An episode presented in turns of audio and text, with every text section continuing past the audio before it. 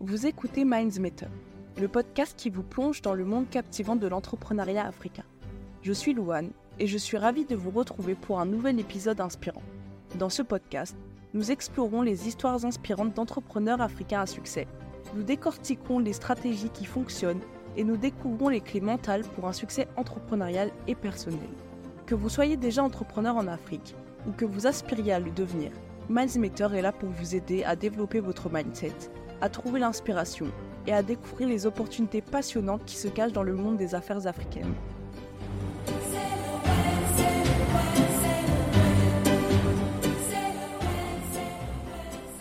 Salut tout le monde, j'espère que vous allez bien. Pour ma part, ça va super. Aujourd'hui, on se retrouve pour un nouvel épisode sur l'Afrique entrepreneuriale, résister à l'impérialisme et réinventer le capitalisme. Alors pour la plupart, je pense que vous connaissez déjà les hum, dynamiques qui influent euh, l'Afrique, mais euh, je souhaite plus rentrer en profondeur dedans pour que vous compreniez bien comment fonctionne et comment si comment il marche en fait le système actuel qu'il y a en Afrique et pourquoi c'est comme ça et comment nous entrepreneurs africains on peut changer ça. Alors tout d'abord, j'aimerais vous donner quelques notions et définitions car on va aller dans, dans ce sujet au cœur et je vais essayer de vous vulgariser en fait tout le contexte politique qu'il y a actuellement en Afrique pour que vous puissiez être plus conscient de, de comment ça marche. On va tout d'abord commencer par l'impérialisme et plus particulièrement l'impérialisme économique. Il faut savoir que c'est la bête noire de l'Afrique depuis le temps de la colonisation.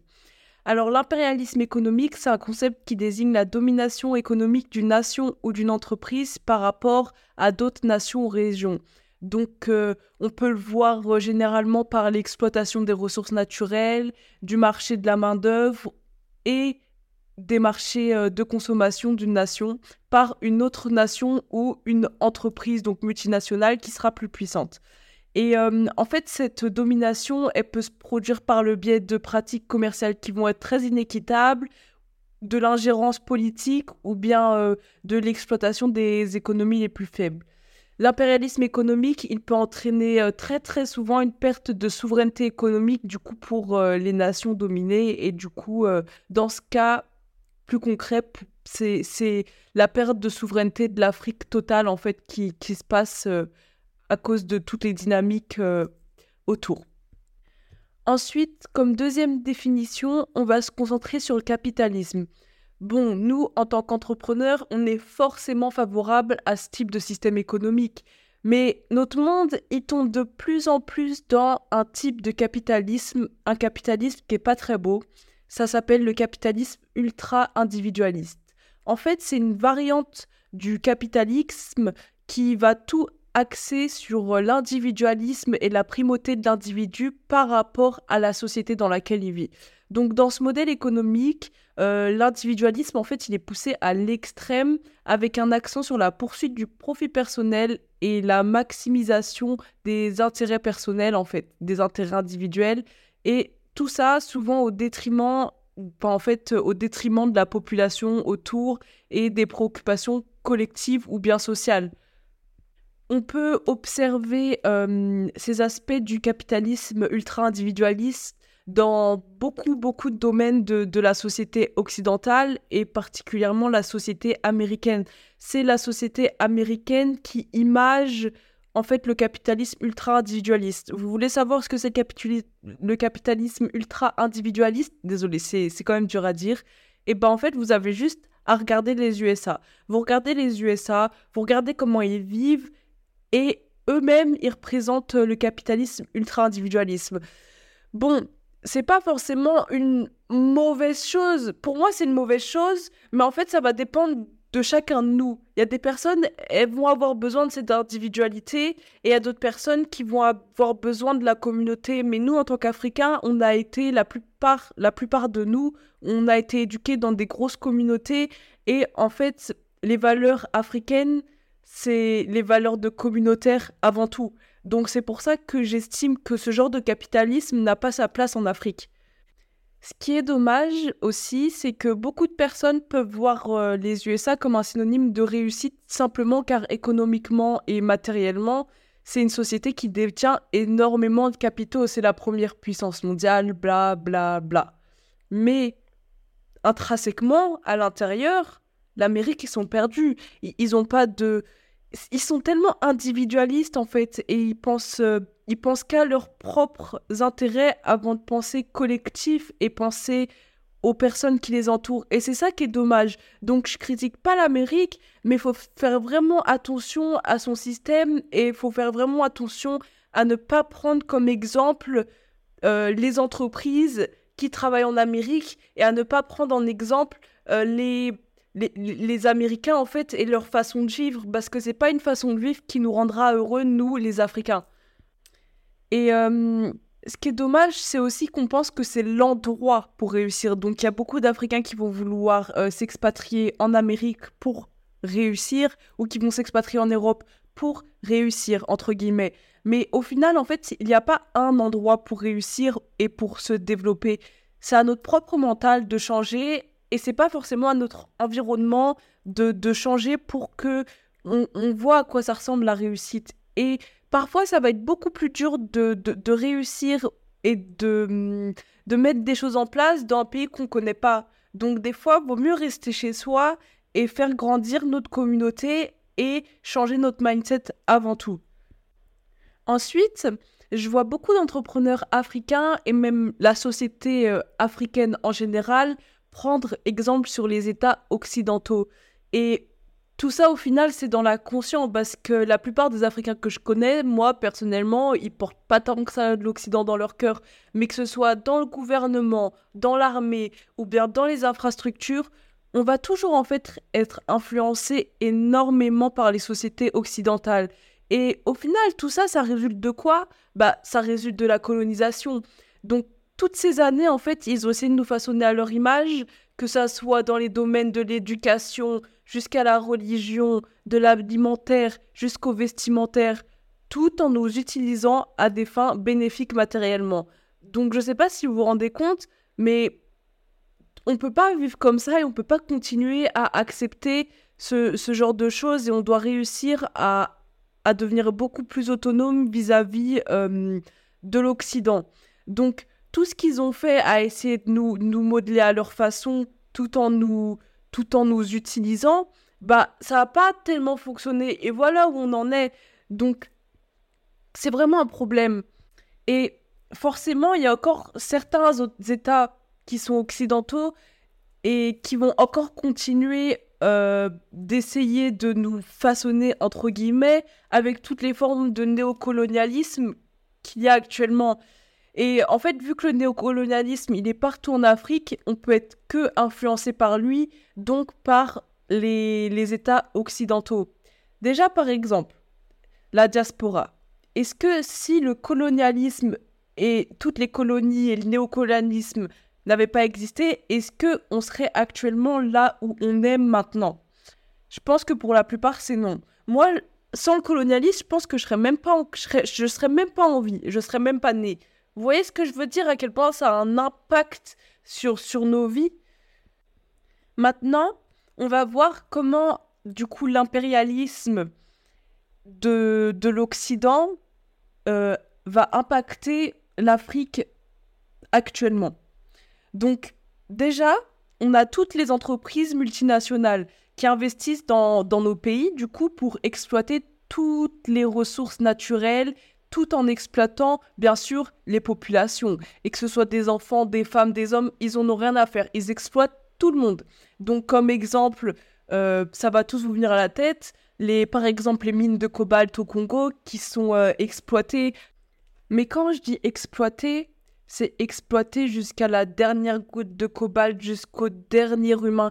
Ils vont chercher, ils vont trouver tout, ils vont aller prendre tous les enfants, toutes les petites personnes des, des, des, villages voisins pour les faire travailler dans ces mines, pour limite, c'est de l'esclavage en fait. Je sais même pas combien on les, on les paye sincèrement, mais je pense que c'est clairement à la limite de, de l'esclavage et je pense que la limite est très floue. Et c'est encore d'actualité et c'est pas normal en fait. On, doit réussir à remettre en question toutes ces choses-là pour qu'elles puissent changer. C'est pareil avec les accords commerciaux qui sont inégaux, comme par exemple, on a l'accord de partenariat économique entre l'Union européenne et les pays d'Afrique, des Caraïbes et du Pacifique, qui ont été critiqués pour favoriser les exportations européennes aux dépens des industries locales. Par exemple, en Jamaïque, ils ont fini par avoir une destruction complète de leurs champs, de leur filière agricole, qui était avant hyper rentable. Et au final, ça a donné quoi? C'est pas la, c'est pas l'Europe qui a perdu de l'argent, c'est pas, c'est, pas l'Amérique. Non, c'est de l'appauvrissement, c'est les producteurs et les populations rurales qui ont eu un appauvrissement conséquent parce à cause de la surexploitation de leurs champs, et ben leur filière, et, leur filière agricole, et ben elle donnait plus rien et ça a conduit à un appauvrissement conséquent de, toute la, tous les producteurs en fait en Jamaïque. Et tout ça à cause d'accords inégaux euh, de, commerce, de commerce et d'exportation en fait. Ils, veulent tellement exporter, tellement prendre nos ressources, tout prendre, tout prendre, qu'ils nous laissent plus rien, plus rien et, et c'est normal. Et pour eux c'est normal. Non, c'est pas normal. Ensuite, on a aussi une grosse, grosse bête noire. Ça va être les dettes auprès des grosses institutions financières internationales. Donc ça, c'est clairement un fléau pour l'Afrique car en fait, les États extérieurs, ils nous piègent, ils nous piègent dans des dettes pour ensuite les utiliser comme pouvoir sur des décisions politiques et économiques. Par exemple, la Chine a investi, enfin, la Chine a donné, a prêté entre guillemets, de l'argent à la Zambie pour refaire ses, infrastructures. Donc des milliards et des milliards de dollars de, de, de dettes de la Zambie par rapport à la Chine. Et au final, il se retrouve dans quelle situation? Maintenant, ça a un impact sur l'économie et la souveraineté financière de la Zambie. Donc la Zambie n'est même plus souveraine financièrement de son pays, mais c'est la Chine qui est souveraine financièrement de la Zambie. Et si la Chine est, souveraine financièrement de la Zambie, ça veut dire que c'est la Chine qui contrôle la Zambie, c'est la Chine qui gouverne la Zambie, parce que à partir du moment où quelqu'un est souverain financièrement de quelque chose, c'est euh, le entre guillemets big boss de la chose. Donc par exemple les investisseurs dans une entreprise, c'est eux qui ont, le dernier mot s'ils ont une part plus grosse que les autres et c'est pareil partout. Donc le fait de s'endetter dans des institutions financières extérieures à l'Afrique, c'est vraiment également un gros problème à revoir. Donc ensuite on aura la belle influence politique. Donc comme exemple, je pense que vous connaissez tous, c'est la France et la CEDEAO. Donc, c'est la CEDEAO, c'est les anciennes colonies de la France. Et maintenant, c'est normalement là, ils sont tous libérés. Il n'y a plus aucun pays qui est sous euh, régime colonial avec la France. Et la France maintient cette zone unie, entre guillemets, économiquement déjà par le franc CFA et euh, par plein d'autres choses. Mais le problème, c'est que depuis plus de 30 ans, la France, qui soumet son, qui, qui, a une grosse influence politique sur la CEDEAO, elle a montré qu'en fait son influence, elle était beaucoup trop néfaste pour notre Afrique, parce que ça va faire plus de 30 ans que euh, la France, qu'on est dans ce système-là où la France influe toutes les décisions de l'Afrique de l'Ouest, presque. Et au final, qu'est-ce qui s'est passé en Afrique de l'Ouest? Ça fait plus de 20 ans qu'on est en sous-développement, euh, ça reste en zone de conflit. Ensuite, on apprend que l'armée française euh, aide les terroristes, fournit des armes aux terroristes qu'ils étaient censés combattre au Niger et au Mali. On, apprend tous les jours que la France, en fait, sous couvert de son aide financière, sous couvert de oui, on est là pour aider un pays en développement, blablabla, bla, bla, et ben au final, il faisait que nous enfoncer pour pouvoir voler toutes nos richesses. Et on parle même pas du franc CFA. Du franc CFA, ça sera dans un autre épisode parce que c'est, c'est beaucoup trop complexe comme sujet et c'est très long à aborder. Mais le franc CFA est un gros problème.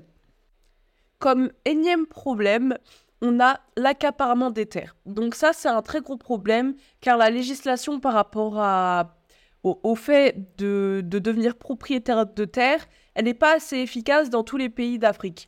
Par, par exemple, en Éthiopie, il y a des entreprises agroalimentaires étrangères qui ont acheté des milliers et des milliers et des milliers d'hectares de terre pour des projets d'exportation agroalimentaire. Et ça a laissé des problématiques sur la sécurité alimentaire nationale. Est-ce que vous vous rendez compte? Il y a, une entreprise multinationale européenne ou américaine, de toute façon c'est pareil, euh, qui sont venus en Afrique qui ont acheté tellement de terres pour exporter dans leur pays. Donc déjà, c'est hyper égoïste, hyper individualiste comme façon de penser. Donc ils ont acheté tellement de terres dans un pays qui n'est pas le leur parce que les terres sont plus fertiles, parce que la main-d'œuvre est moins chère, qu'ils ont réussi à mettre en péril la sécurité alimentaire nationale sans que ça pose le moins de problème à personne. C'est un moment, il faut vraiment qu'on se remette en question. Ensuite, il y a des personnes, bon, moi je pense que ça à revoir, mais ça peut être aussi un épisode intéressant par rapport à l'appropriation culturelle, mais le néocolonialisme influence beaucoup sur euh, la culture. Donc pour moi, même si c'est l'Afrique qui a d'abord influencé le monde avant d'être influencée, il y a une grosse influence cinématographique et musicale américaine, euh, qui est fortement, fortement implanté en Afrique et surtout dans les pays comme le Nigeria, l'Afrique du Sud, donc tous les pays qui sont en train de se développer et qui sont plutôt proches euh, des pays occidentaux, donc la Côte d'Ivoire aussi. Je ne sais pas si vous voyez les... quel type de pays je veux parler.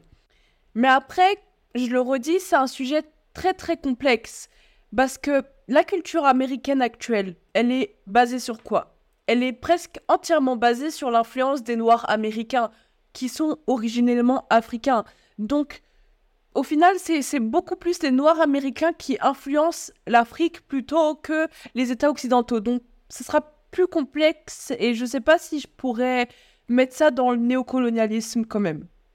Et comme dernier sujet, on aura l'aide conditionnelle.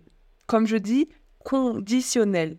Donc, l'aide au développement euh, des pays africains, donc par les pays occidentaux, donc les pays occidentaux qui, entre guillemets, veulent nous aider, ils vont mettre en place une aide conditionnelle. Une aide conditionnelle, c'est quoi?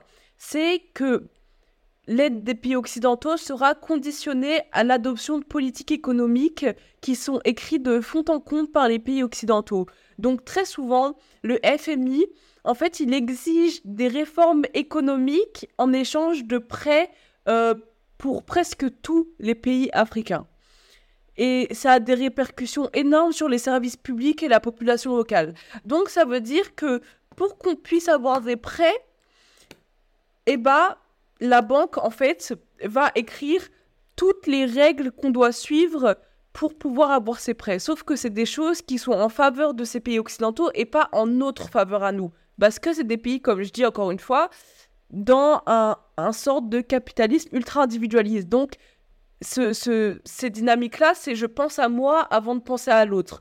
Et c'est ça qui fait aussi que notre, notre, euh, notre Afrique, elle est dans un état aussi, aussi bas. C'est à cause de leur mentalité occidentale qui a fait que, en fait, dans leur tête, ils se disent bon, je prends, je prends, je prends. Mais jamais ils se sont dit qu'ils vont nous donner en échange, en fait. On a, est-ce qu'on a eu déjà des réparations pour ce qui s'est passé dans les 200 dernières années? Jamais une seule réparation, jamais rien. C'est toujours eux qui ont raison, c'est toujours eux les meilleurs, c'est toujours eux. En fait, il faut que ça s'arrête. Faut que ça s'arrête et vraiment. Et si on ne peut pas avoir de communication égale avec les Occidentaux, on doit devenir autonome et se tourner vers d'autres pays. Donc, tous les exemples que je vous ai donnés, ils montrent en fait, en gros, l'impérialisme des pays occidentaux sur l'Afrique.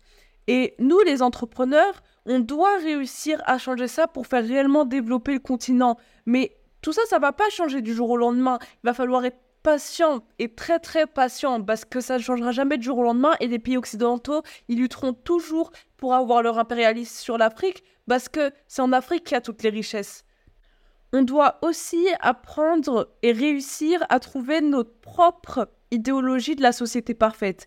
Et c'est pour ça que je trouve que le panafricanisme et le mouvement panafricain est un très bon mouvement pour réussir à trouver une idéologie qui nous est propre à nous et qui n'est pas copiée sur mesure sur d'autres pays. Car je pense que si nous, les Africains, on veut vivre comme les Occidentaux, et eh ben ça marchera jamais et on sera beaucoup plus malheureux que comme on vit à l'heure actuelle. Et ce qu'il nous faut, c'est vraiment notre propre idéologie, notre propre notre, propre chose, en fait. On n'a pas besoin des autres pour savoir ce qu'on est et ce qu'on doit faire. Et nous, en tant qu'entrepreneurs africains, la première chose qu'on peut faire, c'est de revoir en fait la gestion de nos entreprises et on doit réussir à créer une façon de gérer et de traiter avec nos salariés et la communauté en général euh, bien plus cohérente avec nos principes et nos valeurs. Car en fait, les principes et les valeurs des Occidentaux ne seront jamais les mêmes que les Africains. Et nous, la première chose qu'on doit faire, c'est qu'on doit réussir à mettre en avant l'humain au détriment du matériel et de notre individualisme. Donc, quitte à gagner moins d'argent peut-être, mais si c'est pour faire développer la communauté, c'est important qu'on soit capable de prendre ce genre de choix. En fait, le, le rôle des entrepreneurs africains, il est d'une importance cruciale dans l'édification d'un avenir autonome pour, euh, pour notre continent. Et comme on dit, les entrepreneurs, ils sont les moteurs du changement, car on influence également la politique du pays. On peut devenir vraiment des catalyseurs de changement en regardant vraiment les besoins spécifiques de nos communautés et en créant vraiment des entreprises qui répondent aux besoins de manière appropriée c'est pas juste des produits ou des services qu'on vend, mais c'est aussi des approches commerciales qui doivent prendre en compte les réalités locales. C'est très important. Et on doit faire des entreprises qui favorisent l'emploi local, la formation professionnelle et forcément la croissance économique de chacun de nous. L'entrepreneuriat, y contribue à la création des chaînes de valeur locales, il renforce aussi les économies locales et il réduit la dépendance à l'égard des importations étrangères. Consommez africain, vivez africain, mangez africain. Si vous êtes en Afrique, évitez de consommer ce qui fait partie des grosses multinationales. Donc Nestlé, Coca-Cola, tous ces trucs-là. S'il vous plaît, si vous vivez en Afrique, bannissez ces choses-là de votre vie. Et préférer des choses locales qui favoriseront une économie locale. On a vraiment besoin d'un changement vers un développement autonome, car en Afrique, on a des aspirations profondes, on a une culture et on a des réalités qui ne marchent pas avec le système qu'on a aujourd'hui. Et nos aspirations, elles sont, nombreuses et elles englobent des dimensions qui sont essentielles dans la vie africaine. D'abord, on a tout ce qui va être préservation de la culture. L'Afrique, elle est tellement riche en diversité culturelle, en traditions, des langues, des, des pratiques, des, tout, tout, tout. C'est tellement. Il y a une culture énorme et, c'est tellement impressionnant que, j'en perds les mots. La, la culture africaine, elle est incroyable. Et vraiment, la préservation de cette diversité culturelle, c'est une motivation énorme pour pour notre propre développement autonome, car ça garantirait aussi que les générations futures, elles auront en fait leur part d'héritage culturel. On doit vraiment réduire notre dépendance à l'égard des puissances étrangères, car en fait l'Afrique, elle a souvent été hyper vulnérable face à l'influence étrangère à cause en fait de toute la dépendance économique et politique qu'il y a. Et l'autonomie économique, elle nous permet aussi de réduire cette grosse dépendance et de renforcer la capacité de l'Afrique à prendre des décisions qui vont servir ses propres intérêts et non pas ceux des autres. Et on peut le voir avec tous les États de la CEDEAO qui sont en train de tourner le doigt à la France petit à petit, Dieu merci, pour pouvoir être souveraine de, de leur propre État en fait. Et c'est hyper important. On doit vraiment réaliser notre propre souveraineté économique et notre développement autonome, il va nous donner le contrôle de nos propres ressources et du coup de notre propre avenir économique. Et ça va signifier que les décisions qui seront relatives aux politiques, à l'investissement et au commerce, elles vont être prises localement. et en fonction des besoins de la population, elles vont pas être prises au Parlement européen ou en France ou, ou je ne sais où. Elles vont être prises dans les pays où elles vont être mises en place. Et c'est ça le plus important. On doit avoir notre souveraineté et on doit savoir faire nos propres choix. On n'est pas des enfants. Et le plus important, au final, c'est la réduction des inégalités. En fait, le développement autonome de notre Afrique, il va vraiment contribuer à réduire toutes les inégalités en Afrique, que ce soit en créant des opportunités économiques pour tous et pour toutes. Il faut vraiment investir dans l'éducation et garantir un, accès en fait équitable euh, pour tout le monde. Et il faut que tout le monde réussisse à trouver des avantages économiques à l'autonomisation de, euh, de notre Afrique. Car Sinon, on va jamais avancer. Pour finir, je pense qu'il y a aussi un grand, grand acteur majeur pour ce changement de l'Afrique. C'est les intellectuels. Vous savez, vous connaissez toute cette personne qui sait tout, qui connaît tout, que ce soit en politique, en, en culture, qui, qui vraiment, elle est incollable sur tous les sujets. Et pourtant, c'est pas un entrepreneur aguerri ou une personne vraiment on va dire, successful, mais ce sera lui le futur de l'Afrique. Car déjà, ça sera lui le futur fonctionnaire, ça sera lui le futur professeur, ça sera celui qui nous apprend. Et on a vraiment besoin de formation et de connaissances en Afrique pour pouvoir changer tout ce qui se passe.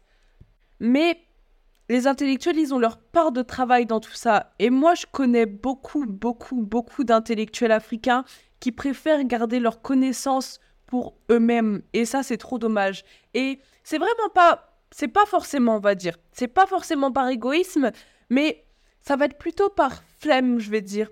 Et, c'est vraiment dommage, car c'est grâce à eux que, que les mentales peuvent changer. C'est eux qui, qui créent en fait les, les mindsets pour qu'on puisse avancer. Parce que c'est eux qui ont les connaissances et qui savent comme j'aime bien dire, les entrepreneurs, en fait, c'est les personnes qui vont créer l'environnement, qui vont créer les choses extérieures.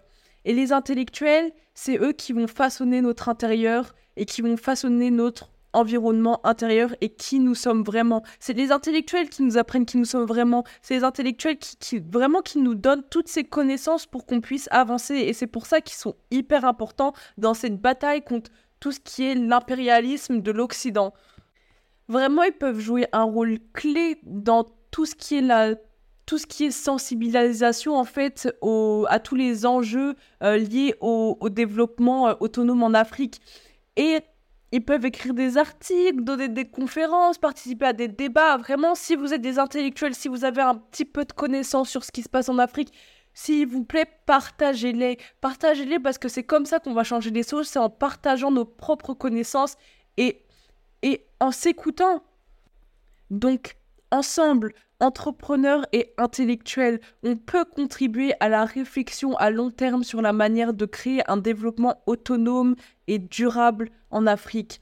Et tout cela, en fait, ça implique de discuter de nos valeurs culturelles, des priorités sociales et économiques et de formuler des plans stratégiques à long terme. Donc voilà, mes auditeurs, on a fini euh, cet épisode de Matter. Je voulais vraiment essayer de vous faire comprendre quels étaient les enjeux en fait en Afrique, qu'est-ce qu'il fallait changer et qu'est-ce que c'est vraiment le néocolonialisme et l'impérialisme? Donc, je suis pas allée trop profond, mais j'essaie d'aller assez profond pour que vous puissiez apprendre des choses et voir vraiment les dynamiques qui se jouent en Afrique, pourquoi, comment, et je trouve ça super important de, vous renseigner sur ça si vous ne l'êtes pas déjà. Parce qu'il y a sûrement beaucoup de personnes qui vont écouter ce podcast et qui savent déjà tout ce qui se passe. Mais je voulais le rappeler parce qu'il n'y a pas tout le monde qui est au courant de ce qui se passe réellement en Afrique. Et je trouve que le rappeler vulgairement tout ce qui se passe, eh ben, c'est une bonne chose. Donc, pour récapituler, ce que nous avons appris aujourd'hui, c'est que l'Afrique, elle est à un moment crucial de son histoire. Donc, le néocolonialisme, l'impérialisme et le capitalisme ultra-individualiste, ils ont façonné son passé. Mais moi, je suis convaincue que l'avenir réserve des opportunités sans précédent. Les entrepreneurs africains, avec leur créativité et leur vision, ils sont en train de construire un avenir où le développement autonome, il est non seulement possible, mais inévitable. Parce qu'ils répondent aux besoins des locaux, créent des emplois et ouvrent des nouvelles perspectives pour leur communauté. Les intellectuels, de leur côté, eux, ils vont offrir des analyses éclairées, de la recherche de pointe et de la vision à long terme. Leur expertise, elle va alimenter tout ce qui sera innovation et elle va éclairer la voie vers un développement autonome qui tiendra compte des valeurs culturelles et de nos aspirations africaines. Comme dit l'écrivain chinois Achebe, jusqu'à ce que les lions écrivent leur propre histoire, les chasseurs continueront toujours de glorifier le chasseur. Il est temps pour nous, l'Afrique, d'écrire notre propre histoire de façon autonome et authentique. J'espère que cet épisode il vous a inspiré à réfléchir, à vous engager et à soutenir tous ces changements positifs. N'oubliez pas de mettre 5 étoiles si ça vous a plu et de partager, ça me ferait trop trop plaisir. Le développement autonome en Afrique, c'est un voyage passionnant et je suis vraiment fière de partager ce voyage avec vous.